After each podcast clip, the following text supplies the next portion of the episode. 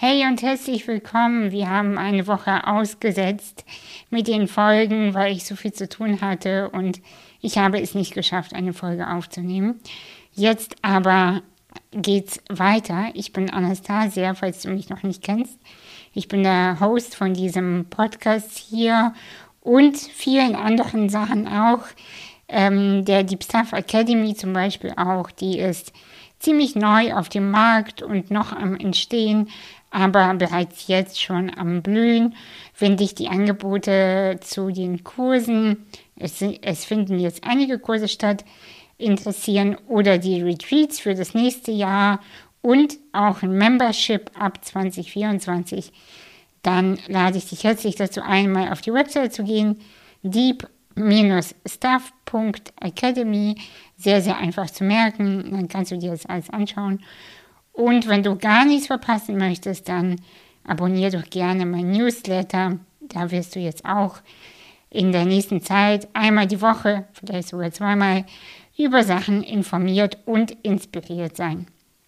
Diese Folge ist äh, keine typische, sage ich mal, weil weder ich äh, spreche alleine noch äh, habe ich jemanden eingeladen, sondern ganz anders ich war woanders zu Besuch und zwar im Thanatos TV. Bei äh, dem Inhaber, der Mensch heißt Werner Huema und das ist ein äh, sehr sympathischer Mensch, der hat das gegründet, weil er persönliche und wissenschaftliche ähm, Auseinandersetzungen mit dem Thema Nahtod mehr in den ja, Mainstream vielleicht bringen wollte.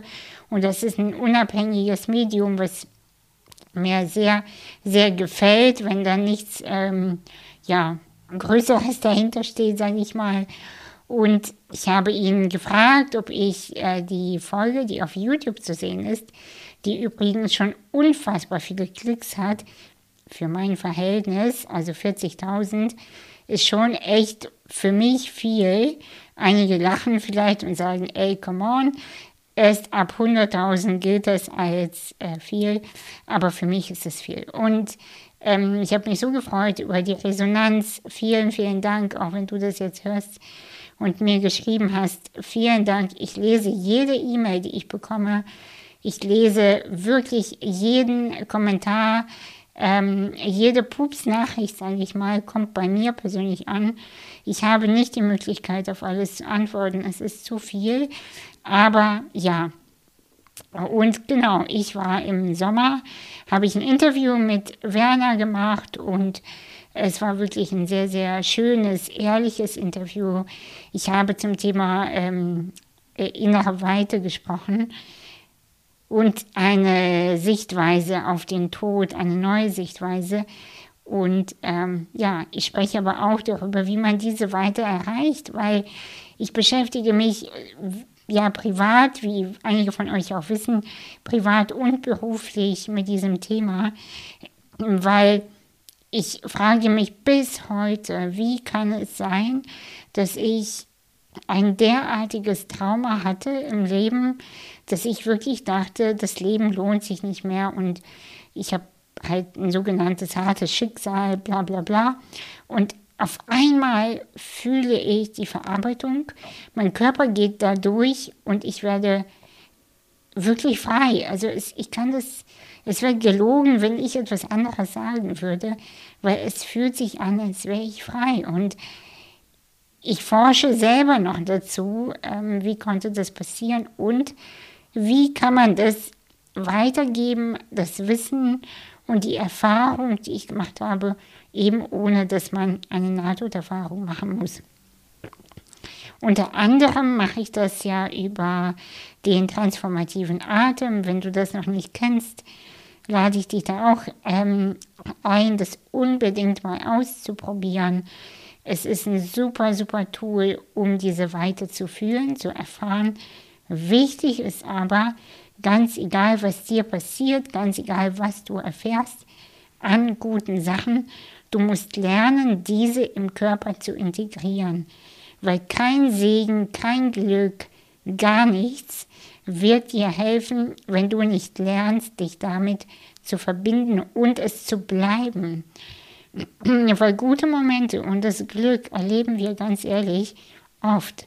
Das ist nicht der Punkt, sondern der Punkt ist, diesen, äh, dieser Segen und diese Weite langfristig zu bleiben.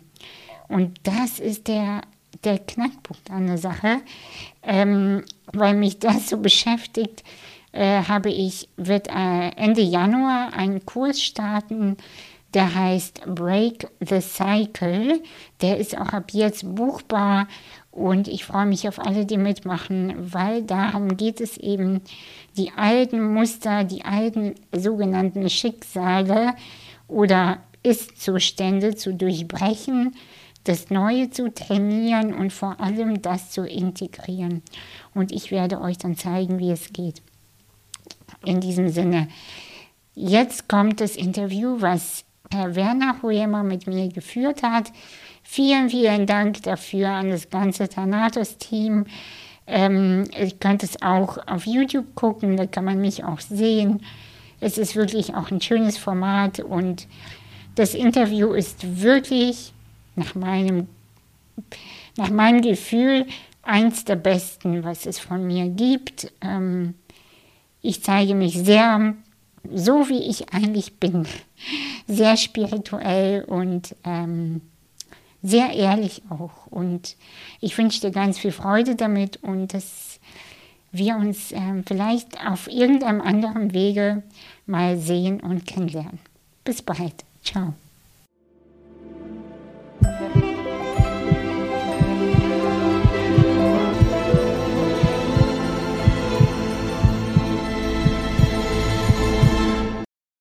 Frau Umrig, bei Ihnen wurde als Kind spinale Muskelatrophie festgestellt. Muskelschwund, eine unheilbare Krankheit, die Sie in den Rollstuhl gezwungen hat. Ihre Eltern zogen damals aus Kasachstan nach Deutschland. Zahlreiche weitere Lebenskrisen folgten, sodass Sie sich selbst auch als Expertin für Neuanfänge bezeichnen. Und Sie sagen auch, Zitat, in der Umarmung des Todes entschied ich mich für das Leben. Damit spielen Sie auf eine Todesnähe-Erfahrung an, die Sie im Alter von 29 Jahren hatten. Wir könnten über Ihr ereignisreiches Leben sicher zahlreiche Gespräche führen, aber für Thanatos TV möchte ich mit diesem Erlebnis beginnen. Bitte erzählen Sie, was sich damals ereignet hat. Ja, das war vor sieben Jahren. Ähm, inzwischen, es kommt mir gar nicht so lange hervor, aber ähm, das ist lange her. Und das war eigentlich ein ganz normaler Abend im April. Und ich, hab, ich hatte schlechte Laune. Das weiß ich noch genau. Ich war so kaputt an dem Tag und habe äh, mich beim Essen verschluckt. Also ich äh, wünschte, das wäre eine aufregende Geschichte. Und, aber es war eigentlich eine total bescheuerte Geschichte. Ich habe Salat und Fischstäbchen gegessen und habe mich, ähm, ja, ich habe die Panade blöd eingeatmet. Und ähm, genau, bin fast äh, erstickt.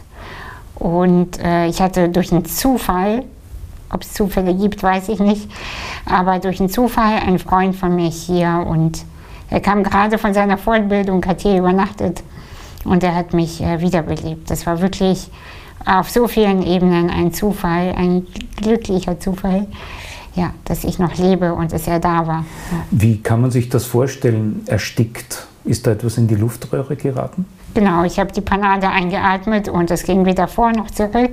Also die Details will ich jetzt gar nicht äh, so genau erzählen, weil es einfach auch irrelevant ist. Aber ähm, es war ein Moment von, ich, es geht nicht von alleine raus. Also das war nicht mal ein Husten, sondern es war ein, es geht einfach nichts mehr. Ja, das war eine sehr intensive Erfahrung. Er hat Sie wiederbelebt. Mussten Sie danach ins Krankenhaus oder war das nicht nötig? Äh, doch, ich bin in Ohnmacht gefallen tatsächlich und also ich habe äh, das Bewusstsein verloren irgendwann und ich war cool, also wirklich schon eigentlich kurz vor Hirntod. Also es war ein Wunder, wieder ein glücklicher Zufall, ähm, dass ich nicht irgendwie eine geistige Behinderung davon getragen habe, sondern vielmehr fühlt sich das an, als hätte ich komischerweise dadurch eine Klarheit erlangt, die ich vorher gar nicht hatte. Das müsste man jetzt mit dem Hirnforscher sicherlich sprechen. Was ist da genau passiert durch diesen Sauerstoffmangel? Ja? Aber äh, Fakt ist, dass ich mein Bewusstsein verloren habe und in Sekundenschnelle äh, mein Leben an mir vorbeidüsen habe sehen, ganz viel gefühlt habe, ganz viel gehört auch habe. Ich habe äh, die Stimme meiner Schwester, ich habe eine kleine Schwester, die ich sehr liebe. Ich habe ihre Stimme gehört und äh, ich, ich dachte, sie hätte zu mir gesagt, weil sie war dann auch da. Äh, sie, ich habe sie schreien gehört, bleib hier, ich brauche dich noch. Aber ich habe es ihr dann später erzählt und sie meinte, ich habe das nicht gesagt. Ich, hab, ich war das nicht. Und das war ganz interessant, ja. Und äh, jetzt bekomme ich heute total Gänsehaut. Also das waren so die Erlebnisse, die ich an diesem Abend hatte. Und im Krankenhaus waren alle einfach nur erstaunt, äh, dass ich so, ähm, ich bin aufgewacht und habe ähm, erstmal gesagt, Scheiße, was ist hier passiert? Ich habe als erstes geflucht. Und äh, in dem Moment war klar, okay, sie ist da, sie ist wieder da. Sie flucht, also lebt sie. Genau, und äh, das war, ja, dann war ich wieder da und. Ähm, Sie haben genau. davon erzählt, dass das Leben an Ihnen vorbeigezogen ist. Könnten Sie das noch ein wenig näher beschreiben? Waren das bestimmte Erlebnisse, solche, die Sie besonders berührt haben? Das waren eher so Situationen, die mich sehr berührt haben oder die besonders schmerzhaft waren. So würde ich es eher beschreiben.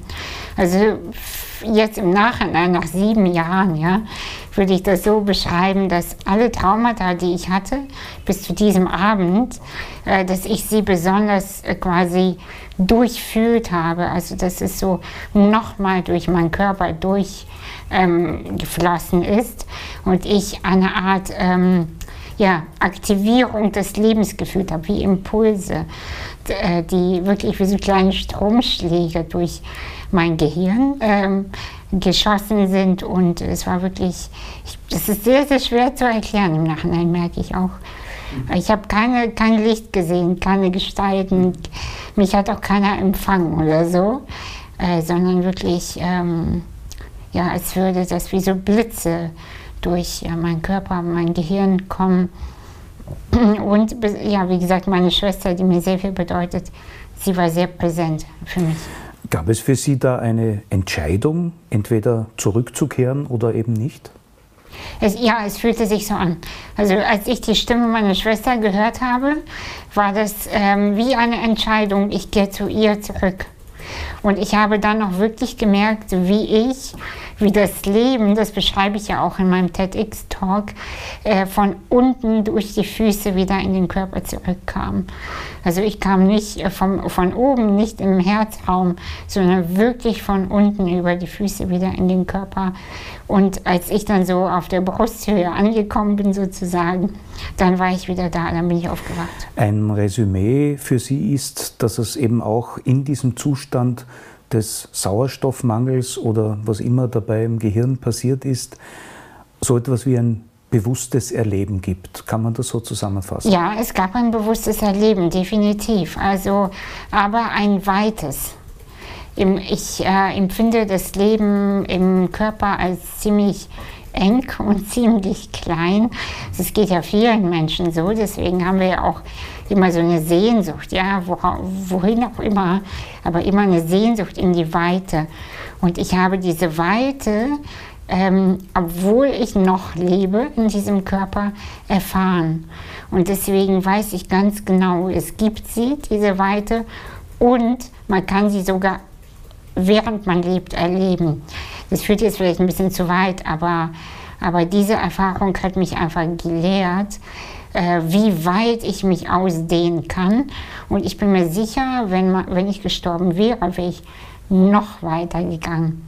Äh, deswegen bin ich auch ganz entspannt seitdem mit dem Tod und habe schon fast eine absurde Vorfreude. Also ich möchte leben. Ich lebe auch sehr, sehr gerne. Aber das war schon auch nicht schlecht, muss ich sagen. Ja. Sie sind sicher, dass Sie diese Beschränkungen des Körpers dann nicht mehr erleben werden? Ja, auf jeden Fall. Also und es gibt ja auch einen Zustand im Geist, der genau weiß, es gibt diese Weite unabhängig von dem Körper.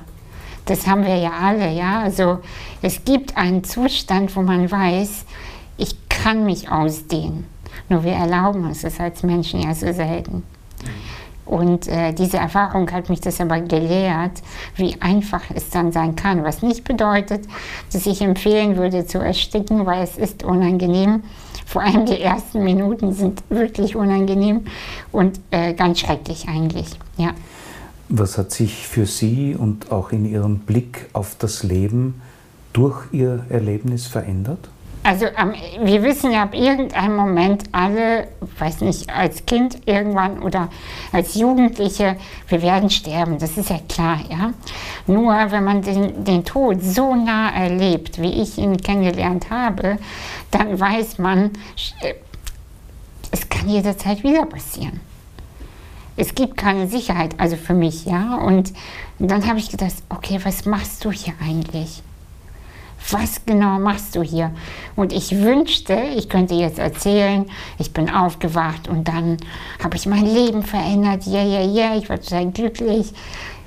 Leider nicht. Ich bin erstmal in eine total Krise gefallen. Ich hatte ähm, ja, depressive, ja, vielleicht Depression, aber nicht diagnostiziert und ähm, mega schwarzes Loch, ja, emotional weil ich dachte, was macht hier überhaupt noch Sinn in diesem Leben? Und das hat mich aber dazu veranlasst, mich wirklich meiner Geschichte zu widmen, auch meinem Körper zu widmen und äh, Prioritäten zu setzen. Weil ich gemerkt habe, gut, also damals war ich Ende 20, um die 30, okay, ähm, wenn das jetzt wieder passiert, worum geht es hier eigentlich? Und ich habe und das hat mich verändert. Ich habe, ich setze Prioritäten anders. Ich mache immer noch Fehler, aber ich wege ab, ist es jetzt wirklich wert, mich tausend Jahre über den Nachbarn aufzuregen? Nee, ich habe keine Zeit. Also, oder ähm, lohnt es sich jetzt äh, lange nachzudenken, sage ich jetzt äh, zum Interview ja oder nein? Was ist mein erster Impuls? Erster Impuls ist ja, also warum nicht? Ja, also nicht immer alles so zerdenken und äh, immer mit so, einem, äh, ja, mit so einem leeren Blick auch durch die Welt zu gehen, sondern das Licht, was äh, ich in mir gefühlt habe, auch anzumachen und nicht mehr Angst zu haben, andere Menschen immer zu blenden oder ja, Fehler zu machen. Fehler passieren. Ja. Sie haben das jetzt kurz geschildert, aber es waren ja sehr tiefgreifende Nachwirkungen. Sie schreiben, dass Sie Angst hatten zu essen, dass Sie stark abgenommen haben. Meinen Sie, dass diese Erfahrungen nötig waren, damit Sie zu Ihren Erkenntnissen letztlich gelangt sind? Ich glaube, es ging einfach nicht anders, weil klar, wenn man äh, am, am, Essen äh, fast erstickt ist, dann ist da eine Gefahr Essen. Das ist ja wie mit Menschen, die vom Pferd fallen. Die haben auch erstmal Angst vor Pferden oder beim Autounfall. Und so war das ja bei mir mit dem Essen genauso. Ich esse leider bis heute keine Fischstäbchen mehr, aber ich liebe Fischstäbchen wahrscheinlich immer noch, aber ich esse es einfach nicht mehr. Und ähm, und das ist geblieben, aber ich habe mich wirklich diesem Thema, auch diesem Trauma körpertherapeutisch gewidmet, weil ich wollte mich auch nicht einschränken lassen und nicht mich davon bestimmen lassen, weil ich esse wirklich gerne. Und ähm, ja, das, das war eine sehr intensive Nachwirkung. Äh, ich habe ähm, ja, wenig gegessen und ähm, habe mich viele Dinge nicht mehr getraut.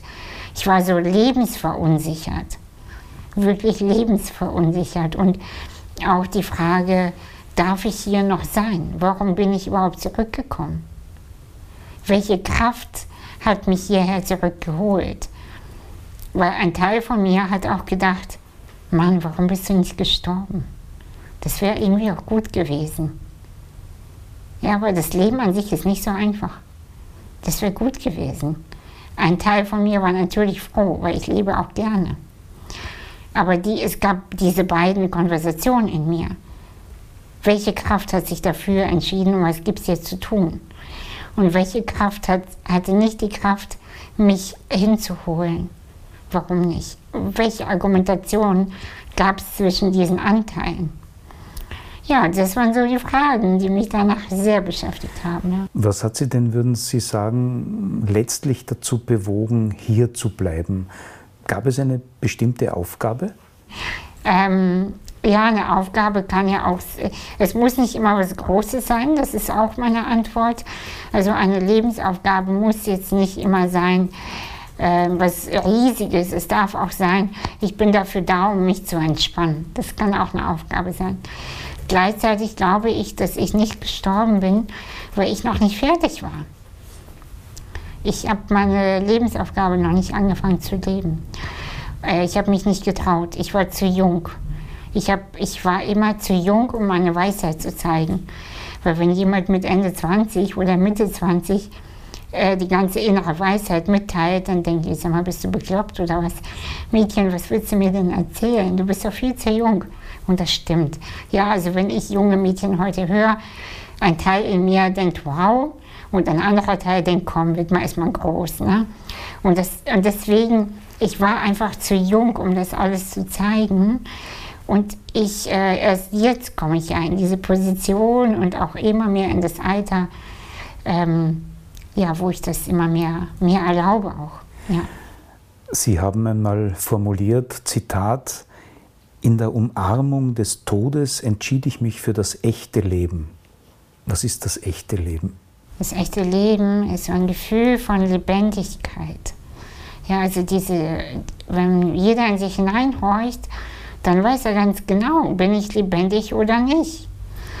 Und äh, es gibt kein Leben im Sinne von, äh, du musst das und das essen oder da und da leben oder irgendetwas. Das sind alles äh, ausgedachte Konzepte. Aber ein Gefühl von, ich gucke mich im Spiegel an und kann sagen über mich selber, ja, ich bin ehrlich. Ja, ich fühle mich lebendig. Ich bin mir treu und ich bin mit meiner Seele sehr loyal.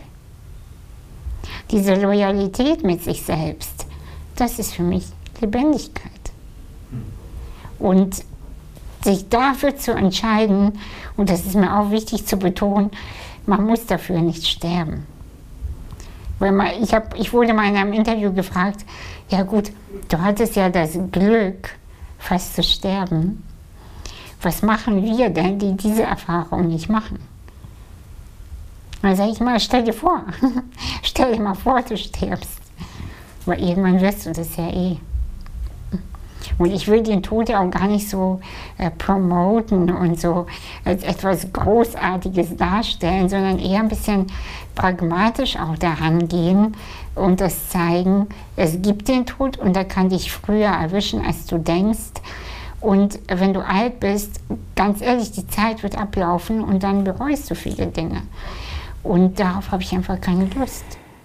Ich möchte noch einmal auf die Veränderungen durch das Todesnäherlebnis und auch durch die Folgen zu sprechen kommen. Haben Sie das Gefühl, dass sich bestimmte Fähigkeiten, Empfindungen entwickelt oder vertieft haben? Ja, auf jeden Fall. Ich habe das Gefühl, als würden, wie kann ich das gut beschreiben, als wären alle Emotionen, die in uns allen angelegt sind, in manchen ein bisschen mehr, ein bisschen weniger, aber es wäre, als hätte ich immer so eine Art Korken äh, in meiner Champagnerflasche gehabt. Ja? Also wenn die Emotionen in einer Champagnerflasche sind, dieses Bild kam mir immer wieder. Und als hätte in dieser, in dieser Nacht, als wäre dieser Korken losgeflogen. Und auf einmal kam alles so raus, ja, die ganze Wut, die ganze Traurigkeit, aber auch die ganze Liebe. Und es sprudelte so aus mir raus.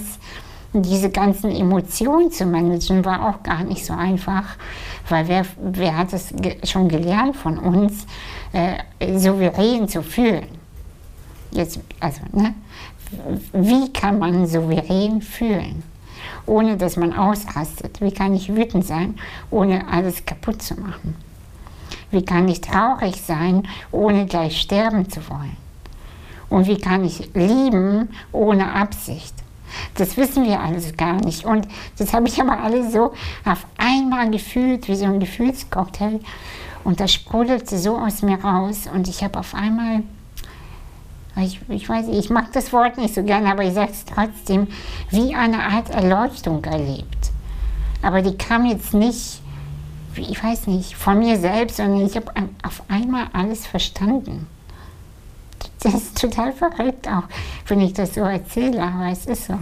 Es kam nicht von Ihnen. Haben Sie das als Geschenk betrachtet? Ja, oder vielleicht kam das aus diesem seelischen Raum, von dem von dem Universellen oder so, ist, äh, ist ja schon meins.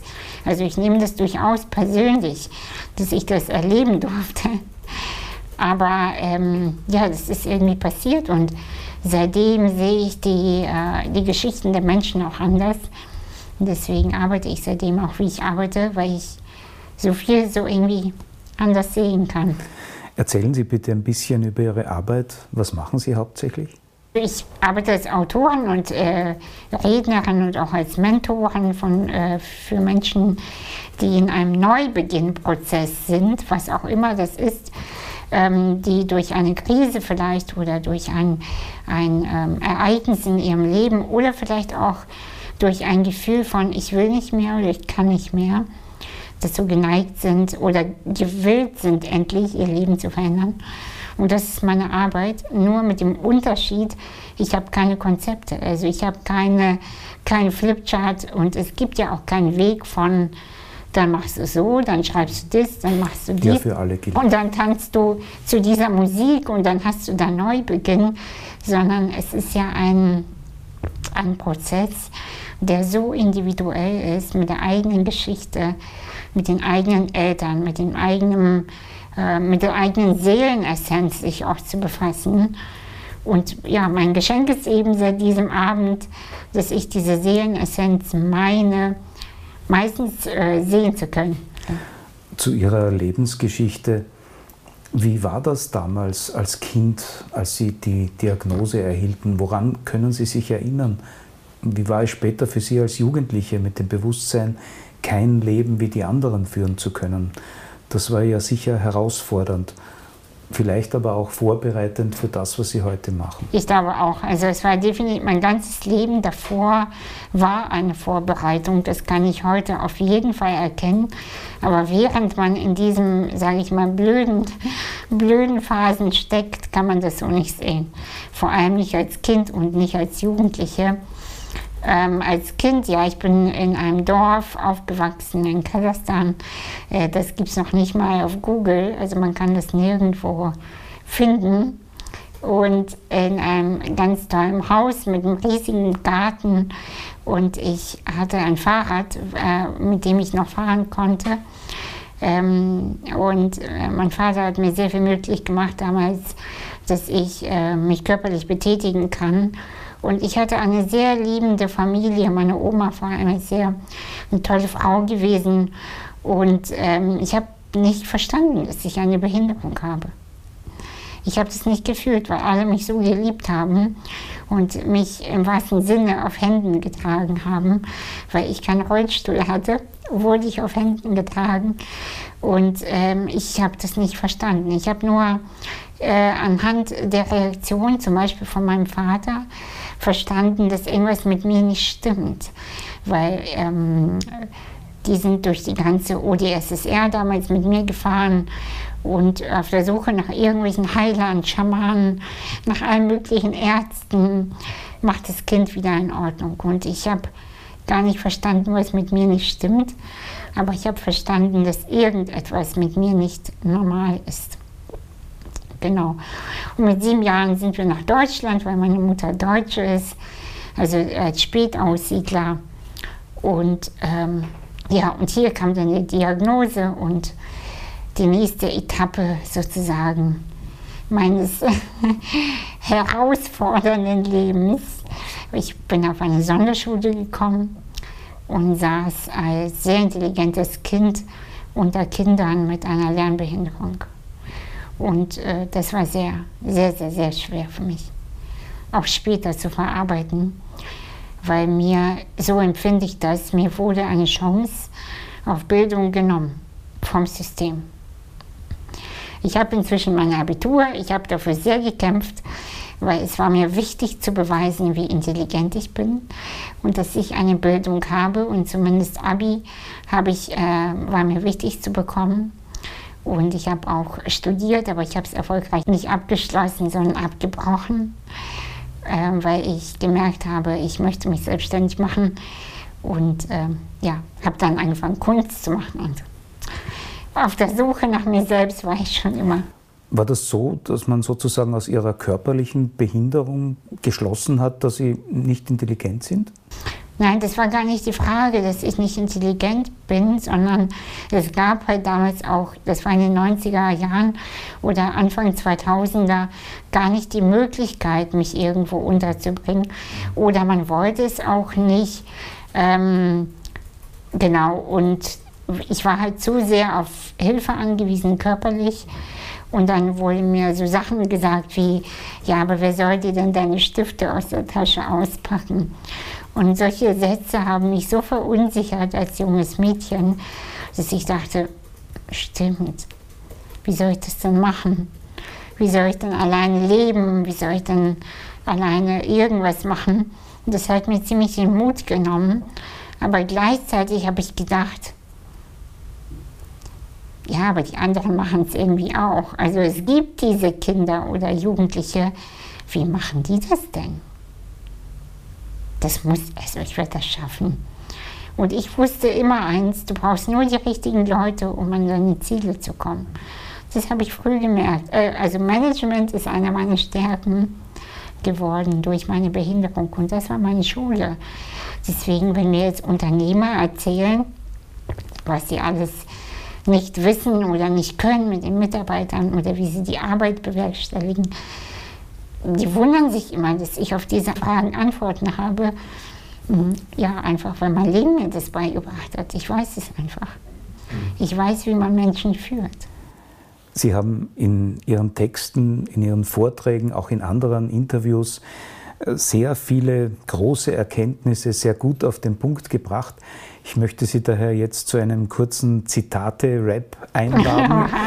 Ich werde Sie also zitieren und bitte Sie um einen Kommentar. In Ordnung? Ja, okay. Ich versuch's. Innere Kraft ist auch nur ein Muskel. Ja, also ich glaube, keiner wird stark geboren. Es gibt natürlich Tendenzen. Es gibt Kinder, die sind von vornherein straight und laut und wissen, wie sie Sachen bekommen. Aber es bedeutet nicht, dass die auch stark sind, ja. Und dann gibt es die ruhigen, die sind genauso stark.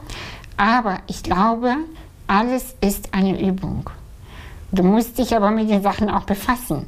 Wenn du stark werden willst, musst du dich fragen, was bedeutet Stärke für mich?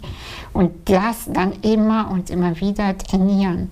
Und nicht einmal irgendein YouTube-Video gucken oder ähm, ein Interview lesen oder was auch immer und dann denken, ah ja, gut, aber ich bin es ja nicht. Ich glaube, jeder Mensch kann sehr, sehr viel, aber man muss dranbleiben. Man darf weder die Liebe noch die Wut persönlich nehmen. Sehr schönes, äh, schönes Zitat.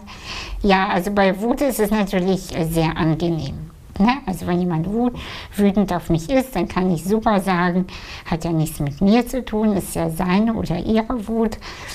Kann man, sollte man nicht zu persönlich nehmen. Das gleiche ist aber leider auch mit der Liebe.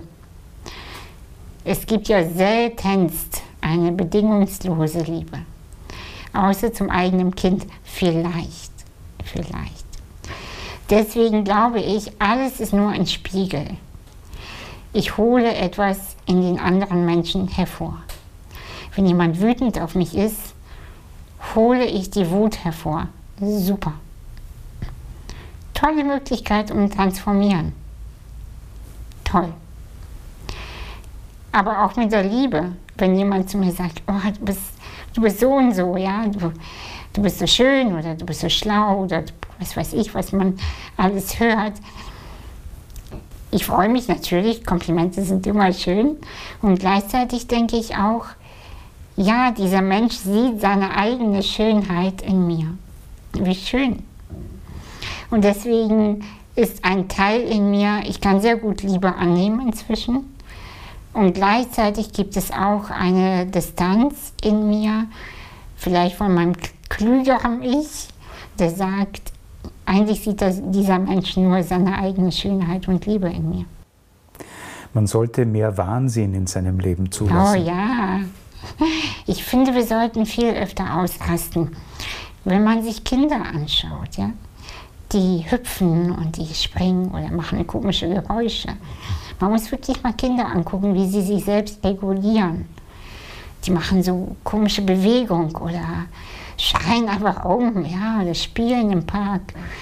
Wenn wir aber älter werden, mit jedem Jahr, werden wir immer kontrollierter. Am Ende sind wir so kontrolliert, dass wir vergessen zu lächeln. Wir werden immer starrer und wir sterben am Ende so starr, als hätte man uns, ich weiß nicht, irgend so ein, so Stock in unsere Venen gestopft. Und das ist nicht die Lebendigkeit. Und deswegen glaube ich, brauchen wir Räume, vielleicht nicht immer und überall, aber wir brauchen Räume, wo wir uns erlauben, Ekel zu fühlen, wo wir uns erlauben, Freude und Ekstase zu fühlen. Wo können wir uns lebendig fühlen und mit wem? Wo können wir Mensch sein? Ja. Ein Zitat, das für sich besehen vielleicht nicht sofort klar ist. Sie haben in einem Gespräch einmal gesagt, es gibt keine Aufgabe für mich.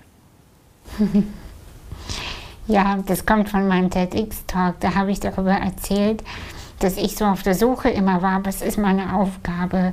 Und das ist ja eine der allergrößten Fragen nach diesem Sinn des Lebens. Ja, was soll ich denn tun? Und wenn man einmal sich davon frei macht und sich erlaubt, aus dem Fenster zu gucken und denkt, ich habe keine Ahnung, was dieses Leben soll. Ich habe keine Ahnung. Ich gebe mein Bestes jeden Tag. Aber am Ende, ich habe keine Ahnung, was wir hier machen. Jetzt mal ehrlich. Ich weiß nicht, ob ich heute Abend denken werde, dass ich das Beste heute gesagt habe. Weiß ich nicht. Und das ist okay, ja, weil morgen bin ich wieder ein anderer Mensch. Und ich habe keine Aufgabe jetzt in diesem Moment. Man muss nicht immer einer großen Aufgabe nachjagen. Nein, und trotzdem darf man sich wertvoll fühlen. Ja. Nach allen Ihren Erlebnissen und Erkenntnissen, welches Verhältnis haben Sie heute zum Tod? Also ich sag mal so, ich warte jetzt nicht täglich auf den Tod oder äh, jubel darauf hin. Äh, ich habe auch äh, meine ganzen Vermächtnisse noch nicht fertig. Also eigentlich müsste man sich ja besser vorbereiten. Eigentlich müsste ich eine Tabelle anlegen, was gibt es alles zu tun. Sollte ich mich wieder verschlucken? Äh, wo sind die ganzen Passwörter? Welche Accounts habe ich? Äh, wer bekommt äh, mein Handy? Also ich übertreibe jetzt, ja? Das habe ich alles überhaupt nicht. Was ein bisschen dumm ist. Trotzdem denke ich, diese Welt ist so verrückt im Moment ich glaube, ich werde noch leben. Ich werde noch ein bisschen vor, ich habe noch ein bisschen vor mir. Ich sehe immer wieder die Zahl so ähm, 64. Ich werde so ungefähr Anfang 60 werden. Also ein bisschen Zeit habe ich noch. Aber ich bin durchaus auch froh, wenn es dann jetzt auch nicht zu lang dauert. Also ich habe keine Lust, mit 80 Jahren immer noch mein Leben so zu managen, wie ich das jetzt tue. Wenn Sie einer guten Fee begegnen würden, die Ihnen Ihren größten Herzenswunsch erfüllt, mhm. was wäre das? Ich habe viele Wünsche. Ich habe vieles schon erreicht, was ich als Jugendliche wollte. Äh, das habe ich vor zwei Jahren so ziemlich alles erreicht. Und jetzt dachte ich, was will ich denn jetzt? Und ich wünsche mir ein eigenes Retreat-Zentrum am Meer das würde ich mir wünschen, glaube ich. Ich wünsche mir einen Ort am Ozean, wo ich jeden Tag mit der wilden Natur sein kann. Das würde ich mir wünschen, ja. Weil das, also ich, ich könnte hier sagen, ich wünsche mir noch glücklicher zu werden, aber ich glaube, irgendwann ist auch gut. Also mit dem Glück. Ich bin ziemlich glücklich und ähm, also das, nee, ich wünsche mir ich wünsche mir einen Ort, wo ich mit der Natur jeden Morgen sein kann. Also im Prinzip eine Optimierung Ihres guten Lebens, kein völlig anderes Leben. Ist eine sehr interessante Frage, ja. Nee, ich möchte dieses Leben behalten.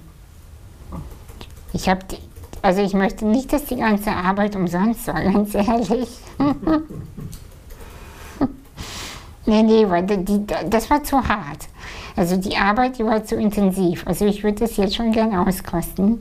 In diesem Körper, in diesem Leben, aber bis zum Ende. Ich glaube, Sie machen das sehr gut, Frau Umrig. Vielen herzlichen Dank für das Gespräch. Ja, danke schön.